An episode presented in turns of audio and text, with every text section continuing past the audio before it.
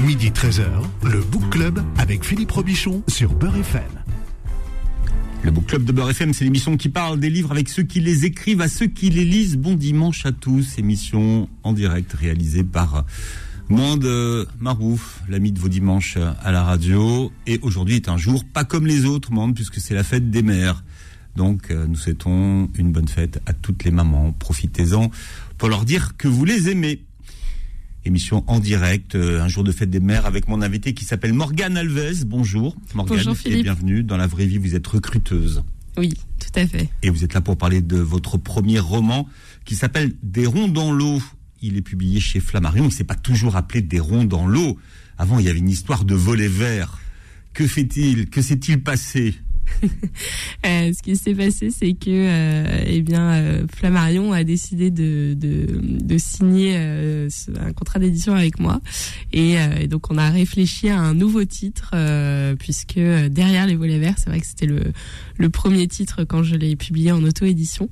Euh, ce titre-là était un petit peu compliqué à, à retenir. On À parlait de- expliquer À ouais. expliquer À expliquer, euh, bah, j'aimais bien l'idée que justement on se pose la question du titre. Euh, mais c'est vrai qu'à retenir, on parlait de la maison aux volets verts, de la maison verte, euh, des volets verts. Ou... Et puis il y a eu le film avec Gérard Depardieu l'été dernier, Ouais, les volets verts. C'est pour ça. euh, Donc euh, voilà. on a mis de côté. Bon. Et puis on en a trouvé un autre. Maintenant, c'est des ronds dans l'eau. Alors moi, je me suis demandé euh, à quoi le titre de votre, euh, le nouveau titre de votre livre faisait référence, mais ça, on le verra tout à l'heure. Les volets verts, c'est parce que votre héroïne Joséphine, à un moment donné, euh, choisit de faire de la transgression et de changer la couleur des volets d'une maison dont elle a hérité dans une ville où tous les volets sont bleus, Tout à fait. bleu-gris. Oui, bleu, bah, un beau bleu marine quand c'est quand c'est en Bretagne. Et c'est vrai que Joséphine euh, transgresse un petit peu. euh, Ah, oui, subitement, elle met des volets verts. Alors ils sont vert bleu, ils sont vert bleu, mais il y a son voisin tout de même qui lui fait remarquer, remarquer que euh, on n'est pas pas- dans le Luberon, on est, C'est euh, en pas l'île non plus. hein. C'est pas l'île de Ré non plus, c'est la Bretagne. Alors, il y a une histoire dans, dans votre livre, puisque, effectivement, est-ce que vous vouliez, vous vouliez le faire publier au début, ce livre? Alors le faire publier, je sais pas, je pense que les quand comme tout le monde qui écrit, enfin j'imagine il y a ce ce rêve qui est un petit peu lointain, qui relève du voilà de du de l'extraordinaire. On se dit ah si je tiens mon mon histoire, mon roman dans les mains un jour, euh, pourquoi pas. Mais ce roman-là, je, c'était, je l'ai écrit vraiment au fil de l'eau, euh, sans, sans me poser la question de ce que j'en ferais après. J'ai vraiment écrit, euh, pour le coup, dans les transports en commun, pour mon plaisir euh, personnel. C'est-à-dire dans les transports en commun Alors, dans, dans mon ancien travail, j'avais un petit temps de, un petit temps de trajet, matin et soir, et euh, dans le Transilien, euh, qui est assez calme quand on est en, voilà, sur le, Quand on est très très loin, en bout de ligne. C'est ça, exactement. Ouais, c'était un peu l'idée. Il n'y a, pas grand monde, c'est pas la ligne 13. euh, c'est- Et donc j'avais cette routine euh, et j'ai vraiment écrit, oui, au moins au moins la moitié du roman euh, dans le Transilien euh, parisien. Ah, c'est incroyable. Et alors, vous écrivez sur un, sur votre euh, ordinateur portable, euh, sur votre portable, enfin votre téléphone portable? Oui, c'est ça, sur mon téléphone portable, sur mon, vous savez, il y a des petites applications euh, de notes du, du téléphone. Hein, J'en ai même pas téléchargé une, euh, vraiment ma prise de notes où je mettais aussi les, les courses à faire, euh, ce genre de choses. Et euh, bah, je l'ai écrit euh, comme ça, euh, hop. euh. et c'est vrai que je pense que le cerveau, au bout d'un moment, il comprend. Il y a un rituel qui se met en place que quand je m'installais euh, au bout d'un moment, parce que je suis quand même resté quatre ans et demi dans, dans mon ancienne euh, dans mon ancienne entreprise, je pense que le cerveau comprend que ah tiens, je m'assois sur le siège orange euh, du Transilien, j'entends la voix de la dame euh, qui dit euh, prochain arrêt plus tôt et euh, hop, euh, ça y est. Et vous passez en mode alpha. Vous rentrez dans votre bulle et vous écrivez. Exactement. Ouais, il y a eu un côté comme ça et c'est vraiment pour le plaisir quoi, c'est le, le truc qui fait du bien. Pour que les gens qui nous écoutent imaginent, il y a 400 pages dans le roman. Or, si ça se trouve, vous en avez dû en faire 600. Donc, imaginez, euh, écrit, écrit euh, sur des petites, euh, des, des petites notes sur Oui. le téléphone. Oui. Bon, je- J'en ai aussi écrit assise en tailleur à ma table basse le samedi matin. Voilà. Et ensuite, le, le sort décide de s'en mêler. Donc, ce, ce roman terminé, vous le mettez en ligne sur. Alors, c'est euh, une plateforme de lecture, c'est ça? De alors une plateforme d'auto-édition vraiment davantage pour les auteurs euh, d'abord puisque c'est euh, c'est une plateforme donc c'est Librinova. Et euh, sur Librinova euh, n'importe qui peut mettre son manuscrit et avoir des services, euh, soit alors moi j'ai fait le, vraiment le strict minimum, euh, mais on peut donc euh, le l'auto euh, l'auto publier donc en numérique, on peut choisir aussi de peut-être euh, le passer en format papier, euh, faire de la promo, être accompagné par l'équipe de Librinova qui est super au passage. Donc il y a, y a plein de choses à faire et ensuite C'est gratuit ça.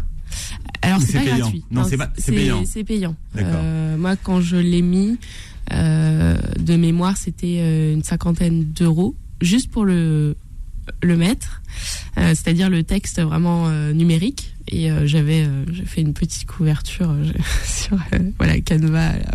là, Do, do it, do it yourself. Exactement. et moi, je l'ai mis comme ça, en tout anonymat, sans le dire à personne. Alors évidemment, je, enfin, avec le recul et euh, parfois quand des personnes me demandent, euh, ça, c'est- je pense, c'est la chose à ne pas faire quand on veut un peu que les gens lisent euh, le roman euh, qu'on veut auto-éditer. Euh, moi, je, je, je l'ai pas fait parce que voilà, j'étais, c'était un peu comme me dire, bah tiens, cette histoire-là, je l'ai terminée, je vais en faire quelque chose. Hop, je la mets sur Librinova, comme si je l'avais stockée quelque part. Mais voilà, j'en ai pas parlé. euh, donc euh, l'anti-conseil de la promotion euh, perso, quoi. Voilà.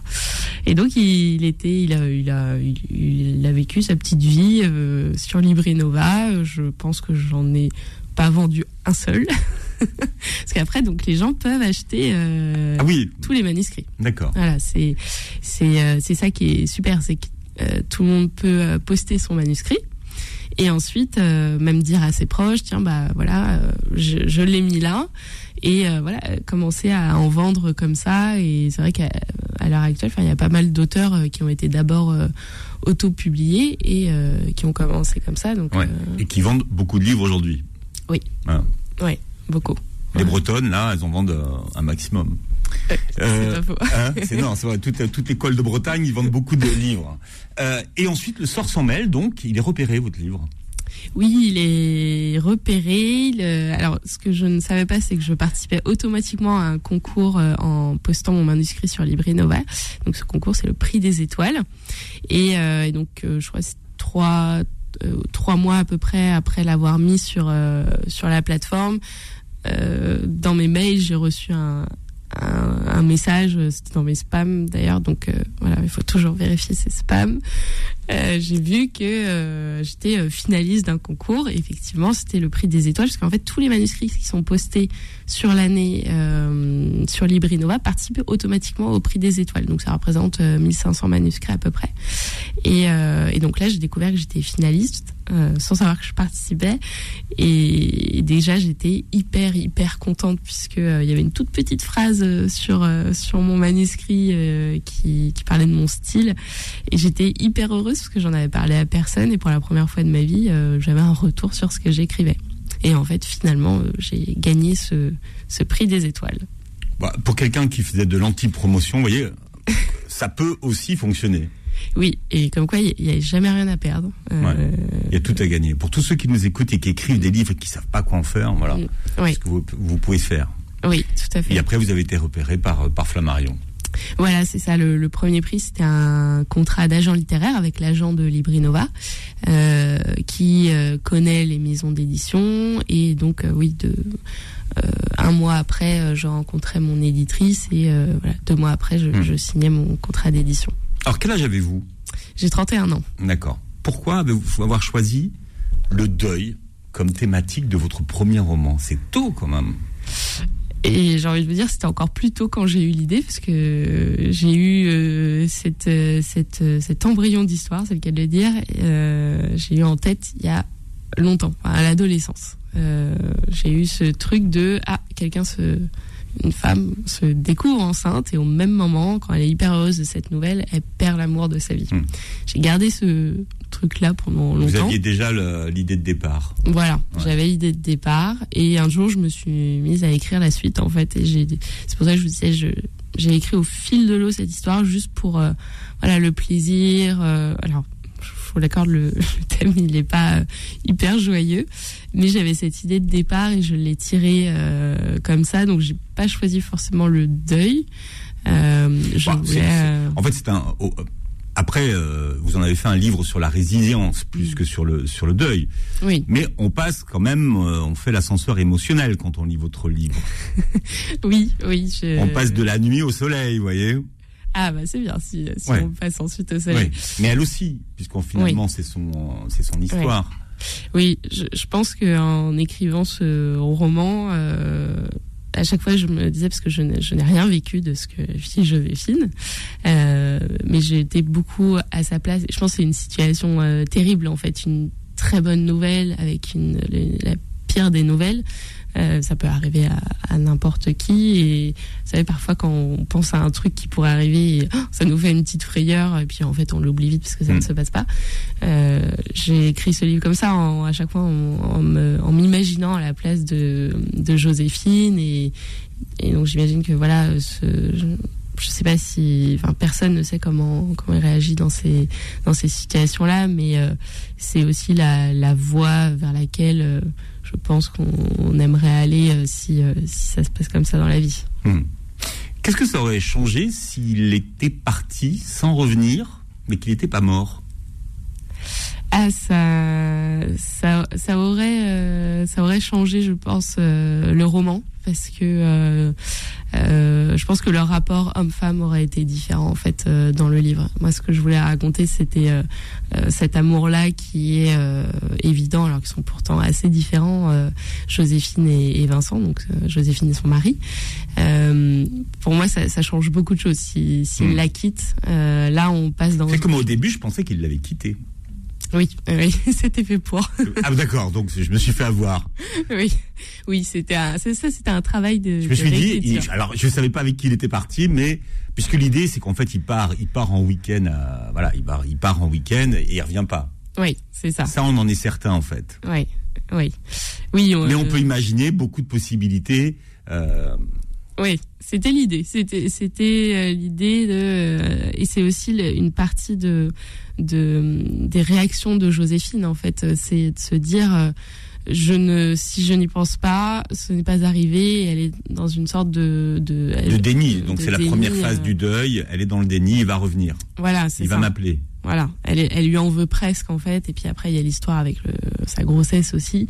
Et elle est dans ce truc de se dire c'est c'est c'est tellement pas possible que euh, ça ça va revenir comme avant. Euh, Elle euh, elle regarde souvent la porte d'entrée, elle est persuadée qu'elle va finir par s'ouvrir cette porte d'entrée, et donc elle elle est dans un immobilisme euh, dans son appartement. Elle ne veut rien toucher, pas pas bouger les choses pour faire comme une un- une mise sur pause de de sa vie en fait. En Hmm. ce- Elle laisse ses affaires à lui. Enfin voilà, dans la salle Voilà. de bain. oui, c'est ça. Elle veut pas, elle, elle se, Mm. elle ne veut pas se dire que le temps avance. Et pourtant, il y a justement quelque chose qui lui rappelle que le temps avance. Et c'est, c'est ce qu'elle a au fond d'elle.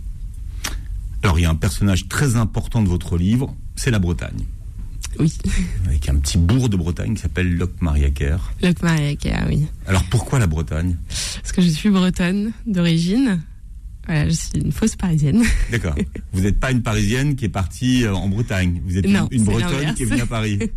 voilà, c'est l'inverse. Donc, moi, j'ai, j'ai des vraies racines euh, en Bretagne puisque mes, toute ma famille est en Bretagne, euh, mais euh, on a on a beaucoup été dans le golfe du Morbihan. Moi, j'ai fait toutes mes études, euh, alors soit à Rennes, soit dans les Côtes d'Armor. Et mon arrière-grand-mère était euh, c'était une finistérienne, une vraie bigoudaine euh, qui savait ni lire ni écrire et qui ne parlait que breton. Donc on a des voilà, c'est très c'est- ça remonte un petit peu mes mes racines bretonnes.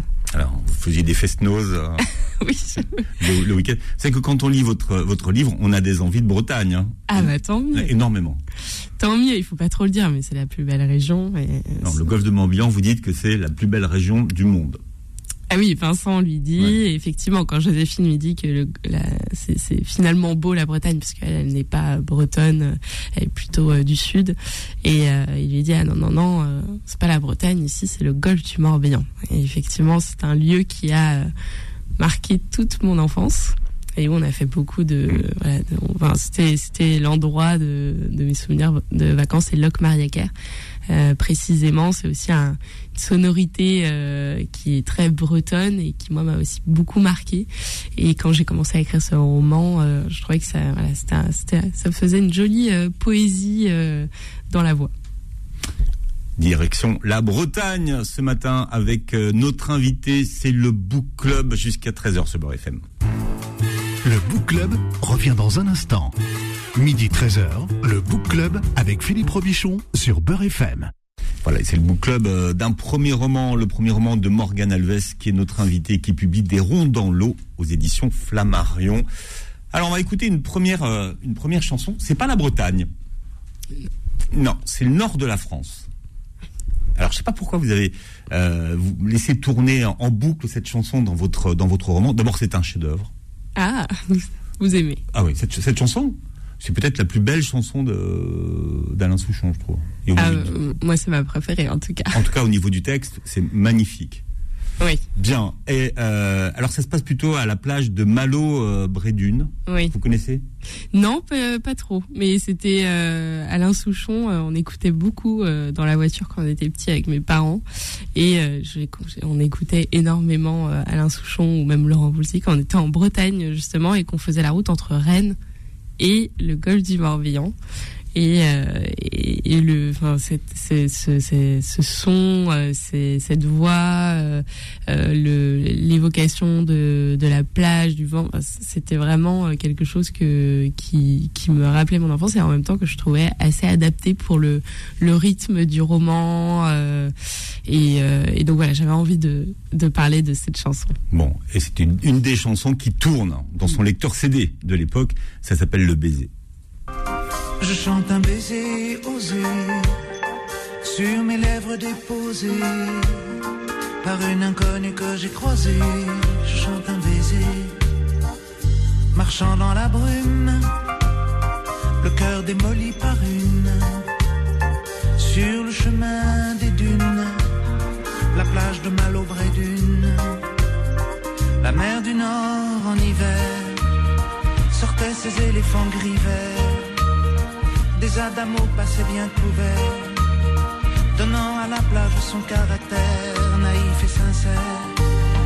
Le vent de Belgique transportait de la musique, des flonflons à la française, des fancifères à la fraise. Elle s'est avancée, rien n'avait été organisé.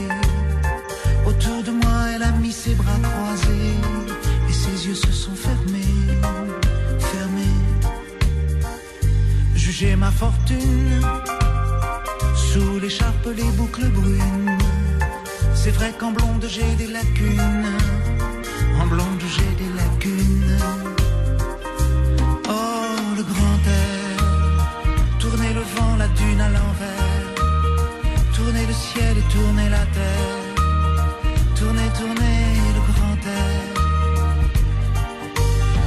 La Belgique locale envoyait son ambiance musicale de flonflon à la française,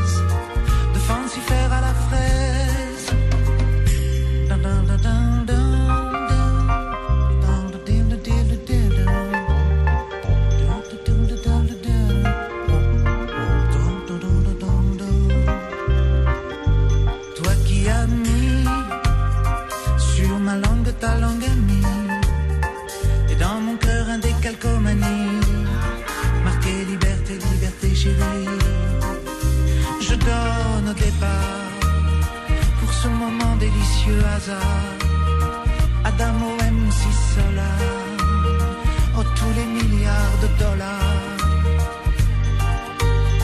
Le vent de Belgique envoyé mélancolique, c'est flonflon à la française, de fancifère à la fraise. Si tout est moyen, si la vie est un film de rien, ce passage-là était vraiment bien, ce passage-là était bien. Elle est repartie, un air lassé de reine à l'anguille sur la digue un petit point parti dans l'audit de son mari. Oh, son mari. Je chante un baiser,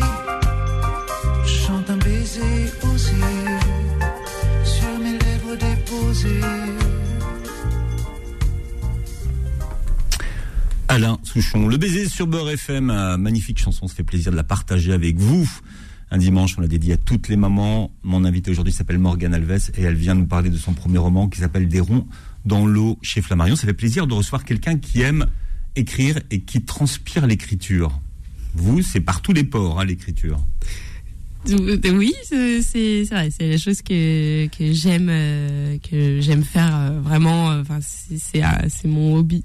Plus que ça, c'est vraiment un plaisir. C'est quelque chose qui est qui est essentiel et euh, et voilà, c'est comme d'autres feraient, euh, je sais pas, euh, de la natation, euh, euh, leur jogging matinal. euh, c'est euh, c'est ce qui fait du bien. C'est c'est le truc au bout d'un moment, on se dit je peux je peux pas m'en passer. Et, euh, et voilà, moi je, je fais ça depuis euh, depuis depuis longtemps. C'est pas très original parce qu'il y a beaucoup de, de gens qui écrivent aussi, mais euh, c'est vrai que j'ai jamais été à l'aise à l'oral quand j'étais euh, quand j'étais petite, ado, voire même adulte. euh, même si j'ai un métier où je parle. Euh, et, euh, et donc l'écriture, euh, c'est euh, la chose dans, la- dans laquelle euh, soit euh, je me réfugie ou qui me fait du bien. Ou voilà, c'est vraiment le, le truc vers lequel je vais sans me poser la question et qui me fait toujours du bien. On dit que ce qui ne peut pas se dire, l'indicible s'écrit. Votre héroïne, alors c'est plutôt une anti-héroïne d'ailleurs, hein, Joséphine. Elle a une vie, elle dit banale. Alors je sais pas ce que c'est pour vous la banalité. Elle a euh, 35 ans, elle est, elle est médecin à Paris. Mhm. Voilà. Ouais. Euh, milieu bourgeois, mais sans, euh, sans style de vie bourgeois. Mhm. Mais quand même, l'argent n'est pas un problème dans ce milieu. C'est ça. Ça, c'était quand même important parce que dans la façon qu'elle a de- de- de- d'aborder cette question de, de deuil, la question matérielle ne se pose pas. Oui, oui, je, je pense que à ce moment-là, moi-même, j'étais pas capable peut-être d'explorer ce sujet-là en plus de la du, du danger financier que représente euh, la perte euh, de de, bah, de ce qui fait la moitié du, du foyer. Mm. Et, euh, et d'ailleurs, c'est ça qui est drôle puisque euh, elle, euh, il y a un moment donné où justement son mari, en fait, il a prévu un, un cas comme celui-ci. Il, a, Et, il, il fait un testament alors qu'il est jeune, donc Voilà, bon, on voit qu'il y a une assurance vie, donc visiblement, il a pensé à tout. Voilà, il a a priori pensé à tout, alors que dans la vie, en fait, il est euh, justement, c'est celui, c'est la personne du couple qui est euh, euh, imprévisible. Et, euh, et Joséphine euh, va reprendre, enfin, dans sa tête plutôt, elle va reprendre sa belle-mère quand quand euh, celle-ci lui annonce que euh, Vincent a fait un testament euh, et qu'elle dit effectivement Vincent euh, décidément il pensait à tout et Joséphine se dit bah non c'était vraiment pas lui Vincent c'était celui qui euh, qui euh, pouvait partir à un moment ou à un autre euh, faire une Mm. balade euh, voyager euh, qui euh, qui sent qui, qui n'est pas des, des factures qui arrivaient euh, voilà et qui avait ce petit euh, ce ce on va dire ce côté euh, je prends ce qui arrive alors que Joséphine et elle peut-être un peu moins euh, un peu moins- Casanière, on va dire. Voilà. Elle est casanière. elle est casanière Et vous dites qu'il lui a appris l'imprévu, en fait. c'est Et, ça et finalement, parfois, sur, le- dans la vie, vous croyez que vous êtes sur une autoroute jusqu'au jour où vous quittez l'autoroute. Oui, exactement. C'est le, c'est, c'est ce qui se passe pour elle. Elle qui aime que les choses soient euh, bien, euh, bien cadrées. Elle se retrouve avec le plus gros imprévu de sa vie et, euh, et elle se dit même en fait, Vincent aurait su gérer ce type de situation alors qu'elle, elle est complètement euh, dépassée euh, par, euh, par ce, ce- tous ces chamboulements dans tous les sens au même moment. C'est ça, c'est le le, le livre tourne autour de ce timing, euh, ce coup du sort euh, Voilà. vraiment terrible. L'énorme bonheur, plus l'é- l'énorme euh, tristesse. Et puis, il y a aussi la, hum, les mots pour e- exprimer sa tristesse. Parce que finalement, euh, tout son entourage qui est là et qui est quand même, je vais mettre un, un- des guillemets, bienveillant, pour utiliser un mot que tout le monde, un mot valise que tout le monde euh, utilise, mais elle est entourée de gens bienveillants qui veulent, euh, qui veulent l'aider. Et elle, finalement, elle, elle a du mal à, à exprimer sa tristesse euh, avec eux. Comme si elle n'avait pas le droit d'être triste, et comme si dans la société aujourd'hui, on n'avait pas le droit de dire qu'on était triste et malheureux. Elle se, elle, s'int- elle s'interroge beaucoup parce qu'elle a une, une forme de, de colère, puis de, de, oui, elle s'interroge en fait sur tout ce qui se passe tout le temps et, euh, et les, elle qui s'enferme à un moment donné pour justement ne pas penser à ce qui lui arrive, les autres euh, viennent toquer à sa porte et euh, veulent rentrer dans son monde, le monde qu'elle essaye de fermer à tout prix pour ne pas penser à ce qu'il y a à l'extérieur. Et, euh, et c'est cette tristesse là en fait qui s'exprime qu'elle ne sait pas comment exprimer puisque on, quand il y a le, le, le pire qui arrive euh, comment même comment ça peut euh, s'exprimer et, euh, et c'est vrai que l'entourage la force euh, à, à sortir puis à un moment donné bah, de réfléchir à des choses qui sont autres que sa tristesse et elle elle veut pas y penser en fait elle Mm. elle, euh, elle préférait rester complètement immobile Mm. et le, le, le tout ce qu'il y a autour c'est pour lui faire penser à la maison à l'appartement qu'est-ce qu'on en fait À la vie d'après. voilà À la vie d'après. Et elle, elle veut pas penser, euh, enfin, dans, dans la première étape de ce deuil, elle refuse de penser à cette vie d'après.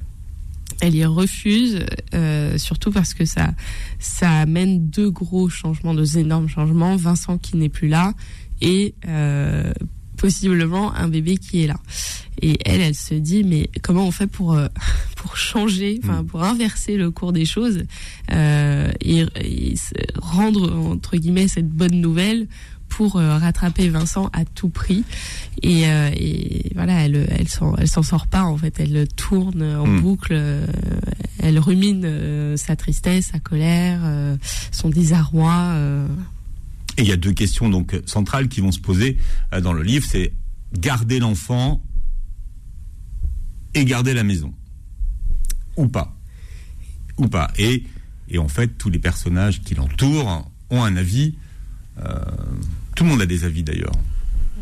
Je pense que c'est ce qui fait aussi que parfois euh, dans la vie, quand on est dans le flou total, euh, eh ben il y a des avis qui arrivent qu'on n'aurait pas demandé, euh, qu'on veut pas entendre. Et là, surtout dans la situation de Joséphine, euh, ce, bébé qui arrive au moment où en fait elle a été très très heureuse pendant 48 heures euh, quand elle a appris la nouvelle. En fait, ces 48 heures, c'était le moment du la, de Vincent qui n'était pas là en fait, qui était en week-end pendant 48 heures seulement. Elle en a été immensément heureuse de se découvrir enceinte. Et ensuite, voilà, Vincent ne rentrera pas, mais elle, elle a déjà eu le temps en fait de se faire tout un monde de cette future vie à trois. Et donc, elle a déjà imaginé beaucoup de choses. Alors que là, Vincent ne sera plus là. Hmm. Et donc, elle n'arrive pas en fait à décider de ce qu'elle veut faire de cette ancienne bonne nouvelle qui devient maintenant un, un fardeau. Qu'est-ce que j'en fais Et là, effectivement, il y a tous les, les avis des proches. Entre, c'est vrai quand on a 34 ans, il y a des proches qui euh, vont lui dire que euh, voilà, c'est peut-être sa dernière chance d'avoir un enfant, parce que le temps qu'elle retrouve quelqu'un, patati patata. Il y en a d'autres qui vont lui dire, attends, euh, euh, être euh, Mère célibataire, en ouais. deuil, enfin tu peux pas. Il y en a d'autres qui vont lui dire carrément, euh, bah non, il faut attendre de trouver vraiment euh, le le nouvel homme qui construira avec toi un foyer euh, stable. Elle est face à, à tout ça et puis il y a surtout les beaux-parents qui eux, euh, bah, évidemment Vincent c'était leur fils unique. Donc quand Mm. ils apprennent qu'elle est enceinte, euh, pour eux c'est un justement c'est ce que euh, ils vont leur, lui dire c'est un lien qui n'est pas à refuser et il lui il la, il la menace entre guillemets du regret qu'elle pourrait avoir si elle ne garde pas l'enfant donc elle elle est euh, en fait elle- elle- il n'y a qu'une chose pour elle qui compte c'est sa c'est sa tristesse euh, immense à ce moment là Et qui l'envahit. Et elle va Et faire le choix de ne pas faire de choix. tout à fait Ça, c'est fort. ça. Elle fait Ouais. pas de choix. exactement Et ça, c'est dans le livre. Mais elle fait pas de choix. Elle va dire, bah, Elle voilà, fait bah, pas de choix. je vais pas, je vais pas faire de choix. Mais euh, c'est vrai que quand vous êtes à distance d'une personne qui vient de vivre un, un grand malheur, euh, vous êtes toujours un peu maladroit. C'est pas jamais euh, ce que vous devez dire ou pas dire, alors que les personnes à ce moment-là, elles ont juste besoin d'être écoutées en fait et entendues. Et surtout elles ne savent pas elles-mêmes ce qu'elles veulent. Elles ne savent pas ce qu'elles veulent entendre. Et euh, c'est pour ça qu'en fait tout, tout ce qui arrive comme avis comme conseil même si c'est de euh, d'une bonne intention moi je me suis dit je me suis mise à la place de Joséphine. En fait il y a aucune bonne solution. Parce que la seule solution qu'elle veut c'est que Vincent revienne ce qui n'arrivera plus jamais. Et c'est vrai que le- les proches euh, deviennent un petit peu euh, intrusifs à un moment donné. Et, euh, et je voilà je ne sais moi-même pas comment je réagirais si ça Mm. m'arrivait ou si ça arrivait justement à quelqu'un de de, euh, de de proche et, euh, et voilà je, je me suis imaginé à la place de Joséphine en fait elle elle, ne veut rien à part euh, à part Vincent Et puis il faut du temps, faire, euh, faire son deuil. Ça prend du temps, le temps nécessaire. Alors c'est dans votre premier roman qui vient de sortir, ça s'appelle Des ronds dans l'eau. L'éditeur c'est Flammarion et c'est votre premier book club sur Beurre FM. Le Book Club revient dans un instant. Midi 13h, le Book Club avec Philippe Robichon sur Beurre FM. Avec un premier roman qui est un des romans de cet été. Morgane Alves est notre invité. Son premier roman s'appelle Des ronds dans l'eau aux éditions Flammarion. Et vous aimez beaucoup les intérieurs. Vous aimez beaucoup les repas en famille, euh, les odeurs. C'est important le monde de l'intérieur pour vous, l'intérieur des maisons. Je pense que c'est effectivement euh, les, les endroits où, où on peut euh, on peut aussi euh, vivre beaucoup de choses. Et euh, personnellement, j'en vis beaucoup. Je suis très casanière aussi. Je Hmm. pense que voilà, même si C'est pour ça que vous dites, bon, il se passe rien, mais il se passe des choses, il se passe des choses du quotidien. Vous aimez les odeurs de pain grillé, les gâteaux ratés, les... c'est vrai. vous n'aimez pas les huîtres, mais bon, ça, c'est autre chose. Pour une bretonne. Moi, j'adore les huîtres. Ah bon, tu vois. Euh, c'est Joséphine qui découvre le- les huîtres euh, à ce moment-là. Mais Et le risotto, pas lourde. Et après, après, les gens vont avoir des, des envies de Bretagne, moi je vous dis. Euh, oui, c'est- c'est- justement, j'espère avoir donné une belle image euh, de la Bretagne et avec toutes les bonnes choses qu'on a à manger en, en Bretagne. En plus, c'est bientôt l'heure du repas, donc euh, du repas dominical. Donc euh, oui, oui, j'aime faire beaucoup de choses en tout cas euh, en intérieur. Je j'ai aucun problème à m'occuper en intérieur et, euh, du coup, ça a aussi euh, euh, dans le roman euh, cette cette idée de refuge quand même pour Joséphine qui a besoin de se reconstruire un- une sorte de, cocon finalement puisqu'elle euh, elle prend comme une agression au début les gens qui viennent toquer la porte de son appartement dans lequel elle s'est enfermée à Paris suite au départ de Vincent. Et en Bretagne c'est la même chose. Elle essaye de recréer quelque chose de nouveau mais elle doit en même temps euh, euh, faire avec l'absence de Vincent et avec la possibilité de quelqu'un de, nouveau c'est-à-dire un enfant Et elle se réapproprie euh, cette maison, hein, elle se la réapproprie dans laquelle elle n'a aucun souvenir d'ailleurs avec, avec Vincent. Elle n'a aucun souvenir parce que justement, il l'avait finalement convaincu de euh, de la rénover cette maison, mais ils étaient encore dans les travaux et euh, justement, elle, ça l'a ça paniqué un peu de, de de voir tout ce que lui était capable d'imaginer pour cette maison, alors que elle, capacité de projection euh, absolument nulle.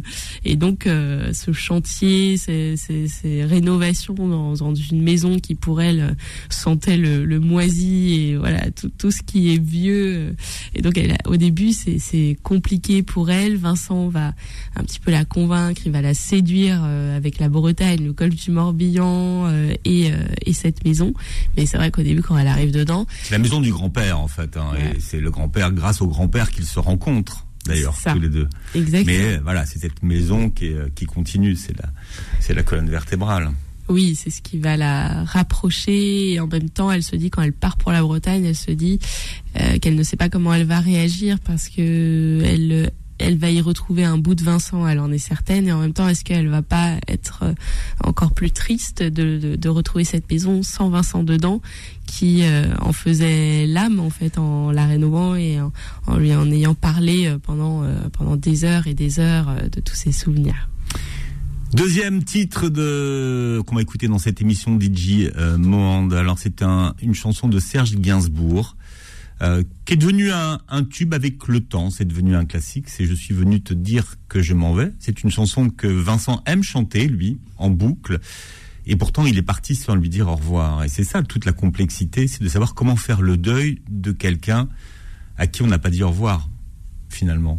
Exactement, elle va, elle va, finir, elle va finir par euh, se demander si cette chanson, justement, euh, elle, elle résonne pas euh, quelque part à la place de Vincent, alors qu'il n'est pas là. Mais cette chanson qu'il chantonne tout le temps, parce qu'il l'adore, il, adore la, voilà, les sons, la mélodie, il aime tout de cette chanson, il aime Serge Gainsbourg, et, et elle se dit au bout d'un moment, mais est-ce que, en fait, est-ce que c'est finalement, il voulait me dire quelque chose avec cette chanson, parce qu'elle est, elle est un peu, elle est un peu terrible aussi euh, quand, dans les paroles, dans euh, dans les dans les sanglots qu'on entend et elle, euh, en fait, Et qui ne pourront pas changer la donne en plus. voilà, Qui n'ont aucune action. Mais elle se dit, mais à la limite, je préfère qu'il revienne et qu'il me le dise. Euh, tant pis, si c'est juste une minute, il revient, il me dit au revoir et puis il repart. Ok, je veux aussi, s'il vous plaît, juste donnez-moi ça et voilà. Je, mais mais non, en fait, il euh, il va pas, il va pas revenir. Je suis venu te dire que je m'en vais sur Beurre FM. Je suis venu te dire que je m'en vais. Et tes larmes n'y pourront rien changer. Comme d'ici bien Verlaine, au vent mauvais. Je suis venu te dire que je m'en vais. Tu te souviens des jours anciens et tu pleures. Tu suffoques, tu blémis à présent qu'à sonner l'heure des adieux à jamais. Ouais, je suis au regret de te dire que je m'en vais. Ouais, je t'aimais, oui, mais je suis venu te dire que je m'en vais.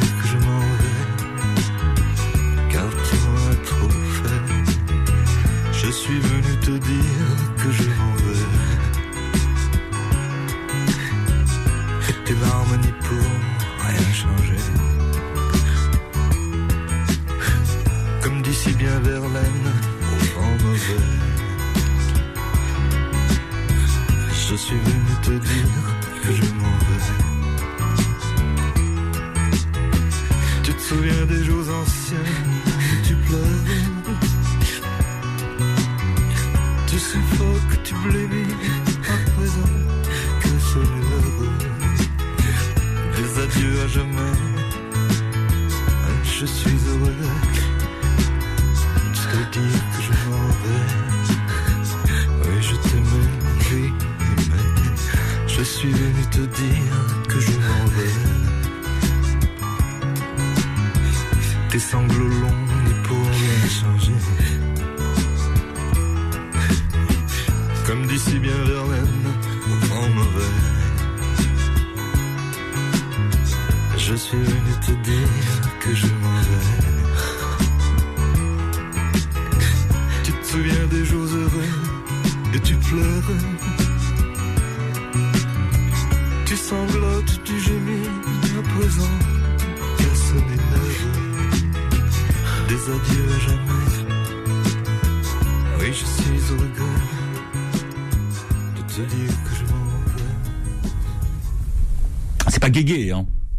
te dire que je m'en vais de Serge Gainsbourg. C'est pas gay, mais c'est tellement poétique. Cette mélodie elle est tellement belle euh, voilà, il y a un côté. euh, c'est comme quand on subit une rupture et qu'on a envie d'écouter que de la musique triste.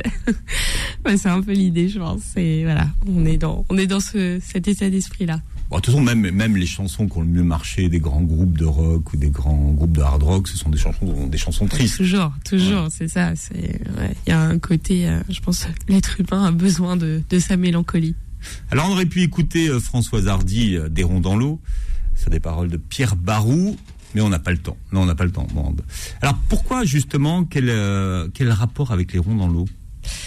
Alors, pas de rapport avec la chanson, justement. Euh, Donc, voilà. Je ne la connaissais pas, pour être honnête. Je ne la connaissais Mais pas. maintenant, non. vous la connaissez Maintenant, je la connais. Ouais. Ça va mieux. c'est mieux quand même. C'est un grand, Oui, c'est un, gros- c'est un, un tube des années 60. Oui, bah, Ouais. c'est- je, honnêtement, je, je, je, je n'avais jamais écouté. Et euh, alors des ronds dans l'eau, il y a eu ce premier titre derrière les volets verts euh, qu'on voilà qu'on a mis de côté. Et quand on a commencé à chercher un nouveau titre, euh, moi j'ai toujours une liste un petit peu dans mon appli de notes là sur mon téléphone. J'ai toujours des soit des mots que j'aime bien, des phrases que j'aime bien. Bon, c'est c'est Et le vous, bazar, gardez, quoi. vous gardez tout comme ça? Oui, euh, oui, parce que là, par exemple, j'ai changé de téléphone. Je me suis tout envoyé par mail, les trucs, mais sans queue ni tête, hein, mais je les envoie quand même parce que on sait jamais. Peut-être que euh, à un moment donné, le mot crevette va donner lieu à un nouveau roman. Hmm. Non, je rigole. Non, non, mais vous avez raison. Tout se recycle, c'est la base. Exactement. Il faut trouver au bon moment. On va vous demander d'ouvrir votre tiroir au bon moment. Voilà. Mais parfois, il suffit d'un mot et ça me donne une phrase. Je, je, donc là, sur le titre, j'avais, j'avais mis euh, une liste comme ça, et puis on a commencé à, revoir ça, euh, euh, cette liste. Et là, mon éditrice voit euh, des ronds dans l'eau. Et euh, elle me dit euh, que voilà, enfin ce titre-là, euh, elle le sent, c'est. Et des ronds dans l'eau, en fait, c'est alors dans, dans ma famille, on est très bateau, bateau, alors soit moteur ou mon mon, mon mari fait de fait de, de la voile depuis longtemps. Et euh, quand il part en régate, en fait, euh, quand ils disent faire des ronds dans l'eau, c'est euh, voilà, on est quand même sur une mer calme, euh, euh, il y a un petit vent, on sait pas trop ce qui va arriver, mais voilà, on fait des ronds dans l'eau. Et je trouvais que c'était euh, c'était un bon lien aussi avec l'histoire de Joséphine finalement parce que elle est proche de la mer. Est-ce que elle est en train de faire des ronds sur sa vie? Bon, c'est peut-être une image un peu euh, pas piquée des hannetons comme on dit, mais voilà, de faire des ronds dans l'eau, je trouvais ça assez assez euh, assez poétique pour l'histoire de Joséphine. Et on apprend à tout âge de sa vie, on apprend tous les jours. C'est un roman sur l'apprentissage finalement. où elle doit, ouais, où, le personnage doit réapprendre et surtout désapprendre.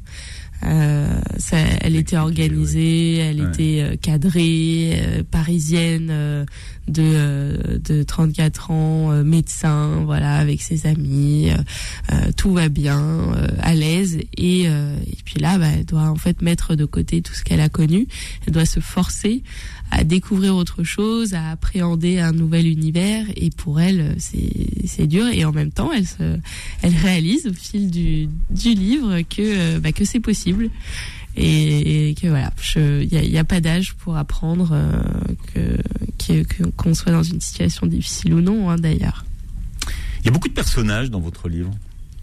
Il y a beaucoup de personnages qui, que j'ai créés au fil de l'eau parce que euh, je me suis dit que voilà, je j'avais pas envie de créer un livre par étapes. Euh, euh, qu'est-ce qui qu'est-ce qui se passe après euh, qu'elle euh, qu'elle qu'elle ait été un peu dans le déni euh, Hmm. je, je l'ai pas du tout visualisé comme ça euh, j'étais vraiment dans le voilà dans le la spontanéité de l'écriture juste parce que j'avais envie de de d'écrire. Et euh, les personnages sont sont venus euh, comme ça euh, en fonction. Alors ça peut être des scènes que je vois dans la rue et je me dis ah euh, euh, voilà il faut que Ils sont bien, eux. voilà, c'est exactement ça. C'est exactement ça. Et je pense que c'est important enfin dans sa finalement dans sa reconstruction euh, il y a la maison qui tient une place importante et elle réalise aussi à un moment donné que euh, elle peut pas faire toute seule Et Elle- elle, peut pas s'en sortir toute seule aussi. voilà, elle peut pas s'en sortir toute seule. Elle, euh, elle, elle finit par l'accepter parce que justement, quand elle arrive en Bretagne, elle voudrait encore une fois bah, fermer les volets. Et il y avait un petit peu ce, cette idée-là derrière le premier titre.